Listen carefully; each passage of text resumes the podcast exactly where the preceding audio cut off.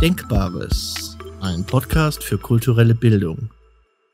Eines der großen Epen der abendländischen Literatur, die Ilias von Homer, beginnt mit dem Anruf von der Bitternis-Singgöttin von Achilleus, dem Sohn des Peleus, seinem verfluchten Groll, in der Übersetzung von Raul Schrott.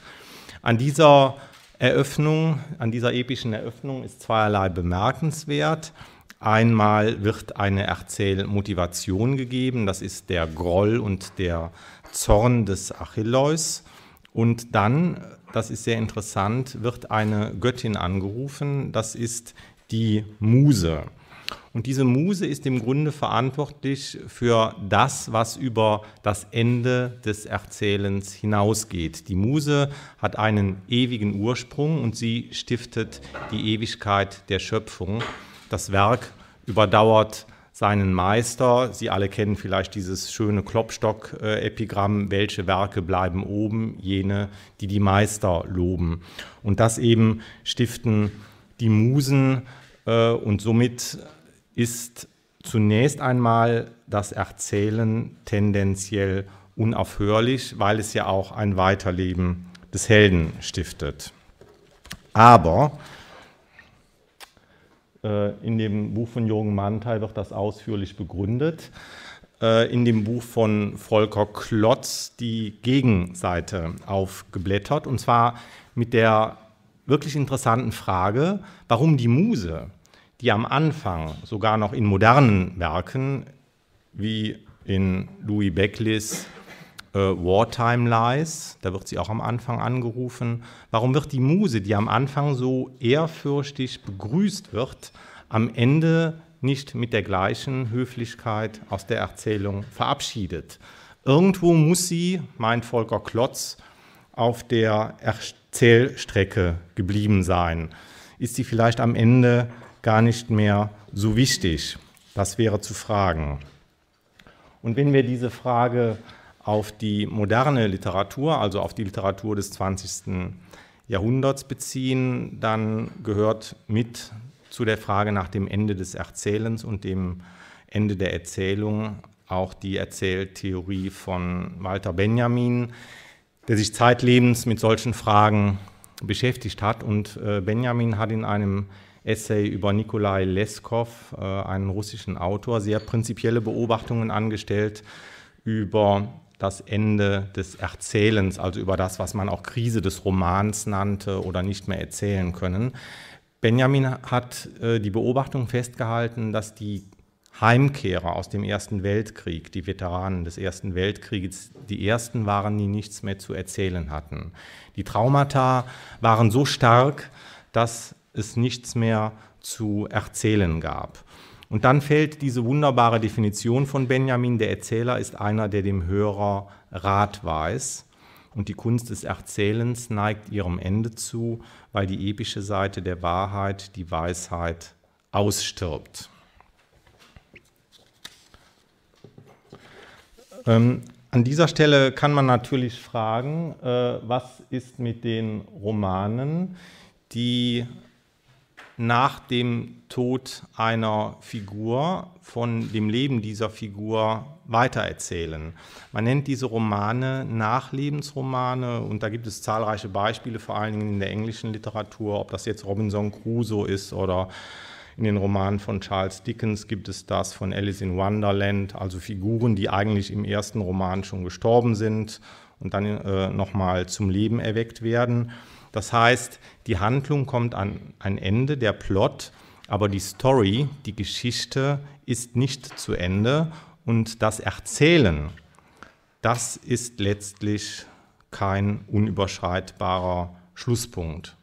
Und da kann man jetzt äh, eine interessante Brücke zur Bibel, vor allen Dingen zum Neuen Testament und zu den Christus-Nachlebensromanen schreiben, denn das ist ja eine Auferstehungsgeschichte.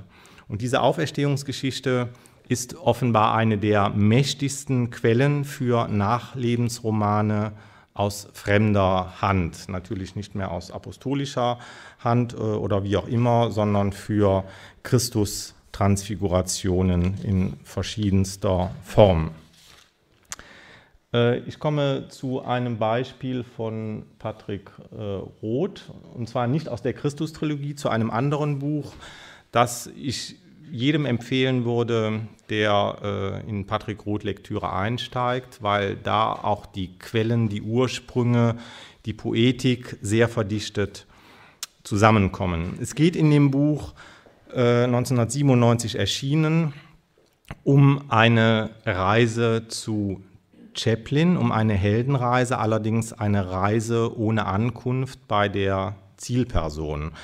Auch hier ist das wieder sehr exakt gebaut. Das Buch ist ähm, geschrieben, als Patrick Roth äh, 22 Jahre alt war und 22 Jahre vergingen von dem Besuch bis zum Erscheinen der Novelle. Also auch das ein hochsymbolisches Datum. Und äh, der Erzähler, den wir hier ohne weiteres mit der Figur Patrick Roth, der sich an diese Episode erinnert, identifizieren können, fragt sich natürlich, äh, wie kommt ein Student auf die verrückte Idee, an den Ort einer Figur zu reisen, die er bewundert. Und da gibt es eine sehr interessante Antwort. Äh, offenbar geht es hier um die Suche nach einem magischen Link, nach einem Schlüssel, nach einem Übergang, der erklärt, ähm, was das mit den Anfängen des Films zu tun hat. Zitat einer Kunstform, in der ich erzählen wollte. Das heißt, der Erzähler ist auch hier zu sich selber unterwegs, zu seinen eigenen äh, erzählerischen Möglichkeiten und macht das auf dem Weg zu Chaplin. Und er kommt dann an, oben an der Villa. Äh, das ist ganz abenteuerlich beschrieben. Äh, er klingelt an der Tür. Ich will das jetzt nicht alles ausführen. Das müssten Sie lesen oder noch besser von Patrick Roth selber hören. Und dann muss er warten äh, draußen und er hat eine Rettungsfantasie. Und diese Rettungsfantasie ist eine Endfantasie. Er stellt sich vor, was denn Chaplin am Ende seines Lebens machen würde, wenn man ihm alle seine Filme nochmal vor Augen hält. Das ist ähm, eine sehr ernste Frage. Und in dieser Rettungsfantasie ist es dann Chaplin, der einen Film nach dem anderen verwirft. Und der Erzähler versucht ihm dann immer ins Wort zu fallen und zu begründen, warum ein Film besonders wertvoll ist und dieser Film ist City Lights. Die Rettungsfantasie gilt also diesem Film City Lights von 1931. Und dann kommt es zu einer der großartigsten Szenen und Endszenen in Patrick Roths Werk zu einer Art Reenactment, so heißt äh, etwas, das man nachstellt oder nachschreibt, zu einem Reenactment der Schlusssequenz, ich sehe gerade, da fehlt ein S, ähm, dieses Films City Lights. Und wer den Film kennt, es geht also um einen Tramp, der sich, äh, äh der einem blinden Blumenmädchen begegnet und ganz am Ende des Films, ähm, inzwischen hat der Tramp dem blinden Blumenmädchen eine Operation ermöglicht, der es wieder sehend macht. Am Ende kommt es dann nochmal zu einer Begegnung zwischen Tramp und Blumenmädchen und zu einem magischen Moment, in dem diese Figuren sich berühren. Also man sieht, wie sie sich berühren, aber man sieht eigentlich nicht, ja, was passiert da. Man schaut. Das ist vielleicht auch wieder so ein äh, schauender Empirismus, der da vor sich geht und der in der Erzählung beschrieben wird und dann auch, und das ist jetzt wichtig, thematisiert wird als Fade-out, als Ende des Films, als Schluss zum Schluss oder wie der Erzähler selber sagt, heiligster Moment der Filmgeschichte. Und es zeichnet den Erzähler aus, dass er das nicht dogmatisch vorgibt, sondern als Dialogpartnerin eine Gesprächspartnerin einführt, die Zweifel an dieser Heiligkeit des Moments äußert und den Film runterbrechen will auf Alltagserfahrungen, aber dann am Ende wieder gekontert wird durch eine Alltagserfahrung des Erzählers, der zeigt, äh, dass es über das Sehen und Lesen hinaus noch etwas anderes gibt. Und das eben ist dieses erzählerische Toten erwecken, wobei man Tote nicht nur auf eine Figur, sondern auch auf Unbewusstes, äh, auf Tagesreste, auf Traumata, auf verschiedene Erlebnisse beziehen kann. Wie kann man also äh, vom Ende erzählen? Gut, ähm, mein Theologiestudium liegt jetzt schon sehr lange zurück. Da gibt es die Eskatologie und die Apokalyptik. Das wurde ich dann den Theologen überlassen, fachgerecht zu erklären. In der Literatur äh, gibt es nach 1945 den wohl berühmtesten Text über das Ende von äh, Beckett, das Endspiel. Dieses Zitat, Ende, es ist zu Ende, geht zu Ende, es geht vielleicht zu Ende, steht aber nicht am Ende, sondern es steht am Anfang.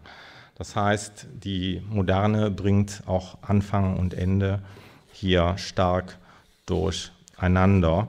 Und in der Literatur nach 1990 ähm, ist überhaupt die Frage, ob es die letzten Dinge noch so gibt oder ob die politisiert werden oder retheologisiert. Dazu vielleicht später noch einige Beispiele. Wir reden jetzt hier vom äh, Ende im Film und in der Literatur und haben schon über das Chaplin-Buch gesprochen. Ähm, diese Unterscheidung hier stammt von äh, Volker Klotz auch, der zwischen drei Enden im Erzählen unterscheidet. Es gibt zunächst mal das Ende im Erzählen, wie das im Decamerone der Fall ist. Das ist ja eine Rahmensituation. Eine Gesellschaft zieht sich zurück, um sich durch das Geschichtenerzählen über die um sie wütende Pest hinweg zu trösten. Äh, am Ende sind die Geschichten erzählt und die Gesellschaft ist noch intakt, die sich da etwas erzählt hat. Das heißt, das Ende ist der Anfang. Es handelt sich um einen Rundlauf. Ganz anders ist das instrumentale Erzählen, das ein Ziel hat, wie in den Geschichten aus Tausend und einer Nacht. Da geht es krass gesagt manchmal um das nackte Überleben. Und das wiederum ist ein Anlauf zum praktischen Erzählen, also zu einem Überstieg von dem Erzählen selber in den Alltag. Und das letzte Beispiel ähm, in, diesem kleinen, in dieser kleinen Systematik, das wäre das agonale Erzählen, das vor allen Dingen in den Novellen von Kleist praktiziert wird. Da geht es um einen Wettstreit. Ähm, das also in der Literatur und im Film ähm, gibt es mindestens fünf verschiedene Arten, ein Ende zu erzählen. Und wir werden das nachher bei einem Film mal kurz sehen. Es gibt im klassischen Kino äh, das Fade Out oder den Fade Out. Ich bin einmal unsicher mit den Artikeln. Also eine äh, audiovisuelle Abblende bzw. Ausblende. Dann gibt es in den Serien den Cliffhanger, die Situation, dass es da aufhört, wo es am spannendsten ist.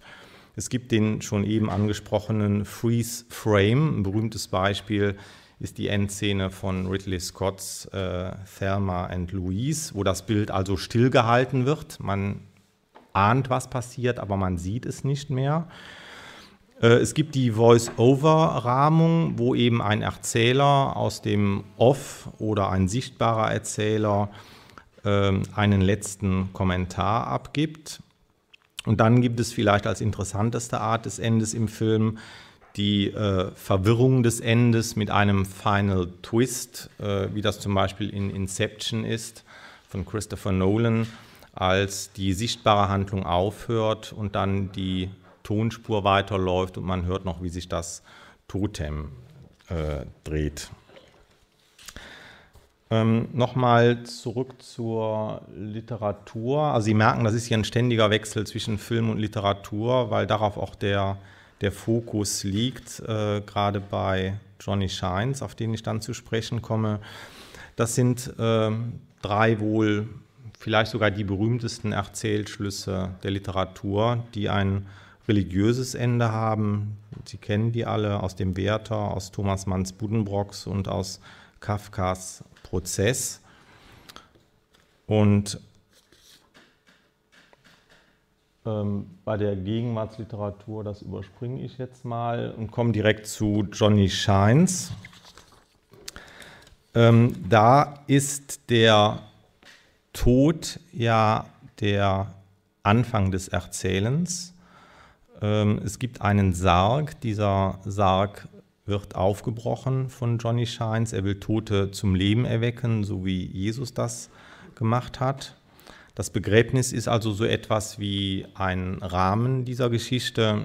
Der Märchenforscher André Jolles hat solche Rahmensituationen als Halsrahmen bezeichnet, weil es da eben um Kopf und Kragen geht, nach dem Scheherazade-Prinzip.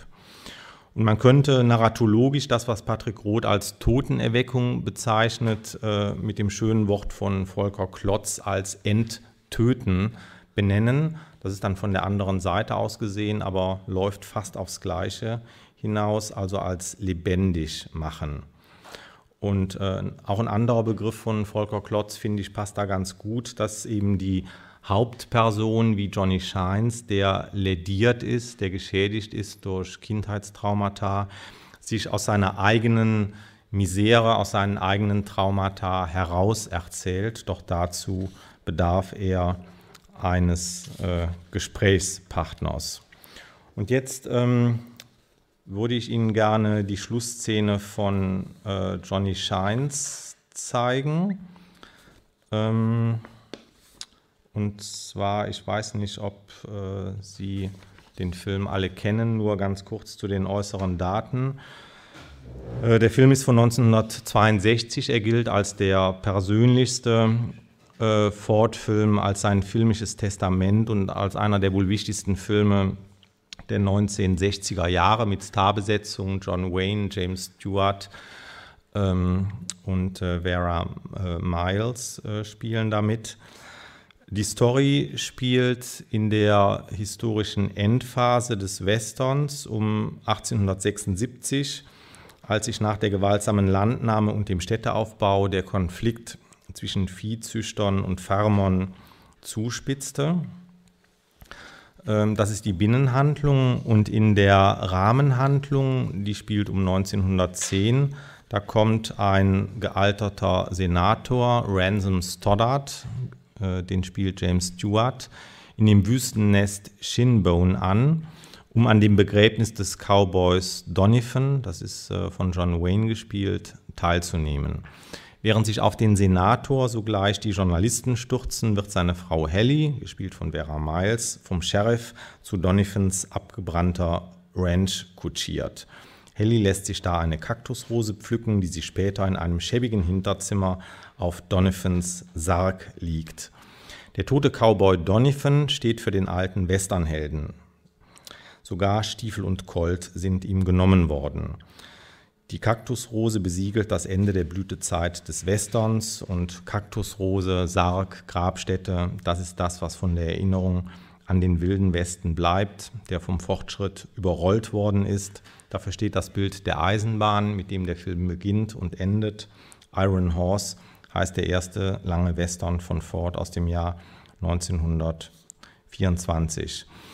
Und ähm, jetzt zeige ich Ihnen die äh, Schlussszene zur Handlung. Nur kurz so viel. Ähm, in dem Ort äh, Shinbone trieb ein Bandit sein Unwesen. Ähm, das ist dieser besagte Liberty Valance. Und der junge Stoddard, der in den Ort kommt, um da erste juristische Erfahrungen zu sammeln, versucht diesem Banditen das Handwerk zu legen mit Gesetzen und mit gutem Willen. Das fruchtet nichts. Schließlich lässt er sich auf ein Duell ein und wie es scheint, erschießt Liberty Valance. The man who shot Liberty Valance ist eben dieser Senator. Und am Ende der Binnenhandlung wird er dann auch zu einer führenden, äh, in eine führende Position gewählt. Das ist der erste Schritt aus dem wilden Westen in den geordneten Westen, in die Demokratie. Und in dieser Situation kommt nochmal Donovan, dieser Cowboy, hin, hinzu und erzählt diese Geschichte am Ende von dem Mann, der Liberty Valance erschoss, ganz anders. Äh, ich hatte schon mal in einem Vortrag in Marbach, äh, zu dem Michaela Kopp-Marx eingeladen hatte, die Gemeinsamkeiten äh, zwischen Film und Novelle betont. Hier nochmal kurz die, die wesentlichen Unterschiede zwischen The Man Who Shot Liberty Valance von 1962 und Patrick Roths äh, Novelle, Erzählung Johnny Shines. Äh, in dem Film äh, gibt es das epische Trio, also das ist einer, der erzählt, der Senator, dann die, denen erzählt wird, das sind die Journalisten, die da sitzen und wir natürlich als Zuschauer und dem Erzählten, und die Komplexität wird reduziert durch die Rahmensituation. In dem äh, Buch von Patrick Roth werden aber die Erzählinstanzen ineinander verschachtelt. Es gibt drei weibliche Erzählerstimmen, es gibt diesen Johnny Shines. Äh, der zweite Unterschied ist, dass im Film das Medium eine große Rolle spielt, das Medium der Zeitung und in der Novelle es um ein Seelengespräch geht. Dann ist ganz wichtig äh, der Begriff der Legende. In dem Film von John Ford lautet das Zitat im Englischen, When the legend becomes fact, print the legend. Es geht also um das Fortleben der Legende nach dem Ende des Films, um die Zivilisationslegende, die eben auf Gewalt beruht. Und ja, was Donovan hier gemacht hat, war ja Mord, hinterhältiger Mord, äh, sagt er selber. Und in Patrick Roths äh, Erzählung geht es um eine apokryphe Legende, um diese Erzählung von dem jungen Jesus in der Löwengrube. Sie kennen den Text, ich brauche den jetzt, glaube ich, nicht nochmal nachzuerzählen. Und ähm, ja, an dem Text äh, fällt übrigens auch auf, dass das eine Erzählung mit durchgehend aufgeschobenem Ende ist. Die Erzählung wird einmal kompakt erzählt bis zu dem Zeitpunkt, als Jesus Judas in der Grube tötet. Und dann entstehen Fragen, die über dieses Ende hinausragen. Und diese Fragen sind von dem Erzähler dieser Legende, von Johnny Shines Vater, nicht beantwortet worden. Der nämlich, ein ehemaliger Militärpfarrer und jetzt äh, Pfarrer in Shinbone, dem geht es ums Erzählen, nicht Erklären. Und die Erklärungen, die Fortschreibungen über das Ende hinaus, die kommen erst, als Johnny Shines in dieser Gefängniszelle in das Seelengespräch mit seiner Anima, Psychologin, besseren Hälfte, seinem Gewissen, also dieser Frauenperson gezogen wird. Und da wird eben nachgetragen, dass Judas die Ohren verstopft waren und äh, dass es ein Kelch war, der dann noch in die Grube geflogen ist. Also da wird die Legende über das Ende hinaus weitererzählt. Ja, und dann gibt es, äh, das ist für mich die interessanteste Frage ähm, nach dem, den Unterschieden zwischen Film und Buch, die Frage nach dem, äh, nach dem Todesfall bzw. nach dem Mord. In Johnny Shines ist es ja am, e, bis zum Ende und am Ende fraglich, ob dieser grausame Zerstückelungsmord in der Wüste tatsächlich so stattgefunden hat, wie das in dieser dramatischen Erinnerung von Johnny Shines der Fall ist.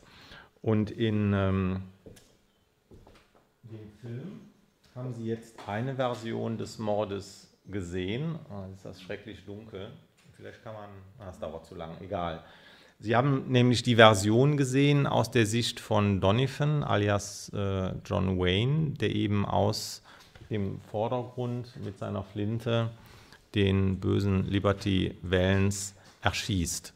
In der Szene in der Binnenhandlung, da sehen wir, wie äh, James Stewart mit einer Küchenschürze, undenkbar für ein Duell, dem Wellens gegenübertritt. Er kann nicht richtig schießen, wird in seine Schusshand getroffen, bückt sich dann in einer fast Chaplinesken Akrobatik und ist ein völlig wehrloses Opfer, feuert aber noch einen Schuss ab, der, wie alle glauben, den Bösewicht erledigt, aber am Ende erfahren wir, es war eben jemand anderes, der den Gesetzesbrecher zur Strecke gebracht hat. Und die Zivilisation, die Demokratie beruht auf einem Irrtum, der als Legende äh, fortgeschrieben wird.